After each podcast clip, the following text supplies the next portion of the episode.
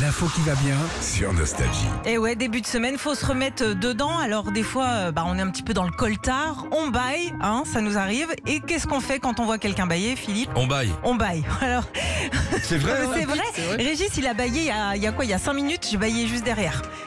Dis donc, eh, l'équipe est en forme. Hein. S'en passe des trucs, ça, hein, quand ça 6h, arrive. 9h, bonne humeur, euh, une équipe de sportifs.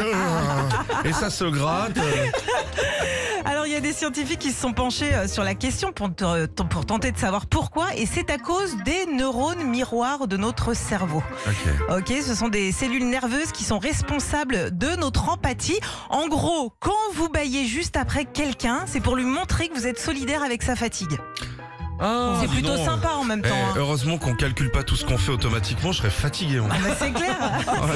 non mais il paraît même que ça crée des liens, mais je me dis il y a que pour le bâillement que ça existe parce que je sais pas par exemple Philippe si tu me vois faire du sport juste derrière tu vas pas avoir envie de faire des squats ou des abdos. euh, Non, on est peinards parce que je t'ai pas vu faire du sport. je t'ai beaucoup entendu parler de faire du sport. Et les scientifiques ont dit aussi que quand le 1er janvier on disait qu'on faisait du sport, au 31 août on n'était toujours pas à bah, voilà. Retrouvez Philippe et Sandy, 6h-9h sur Nostalgie.